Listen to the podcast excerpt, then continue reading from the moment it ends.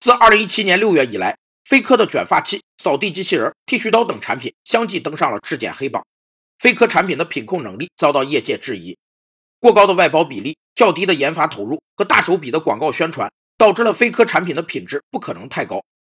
消费者选购商品时，总是很看重产品的质量品质。产品通过自身良好的品质进行定位，运用各种表现手段，让消费者体验产品的优势所在，以维护自己的产品地位和形象。这被称为品质定位。品质定位的关键是改良产品质量，使产品越来越接近消费者的理想商品形象，从而更具有市场竞争力。但对已上市产品进行改良并不容易，因为消费者会对商品形成先入为主的定势，所以最好在商品未进入市场时就启动质量提升活动。这样能更容易找到理想的市场位置。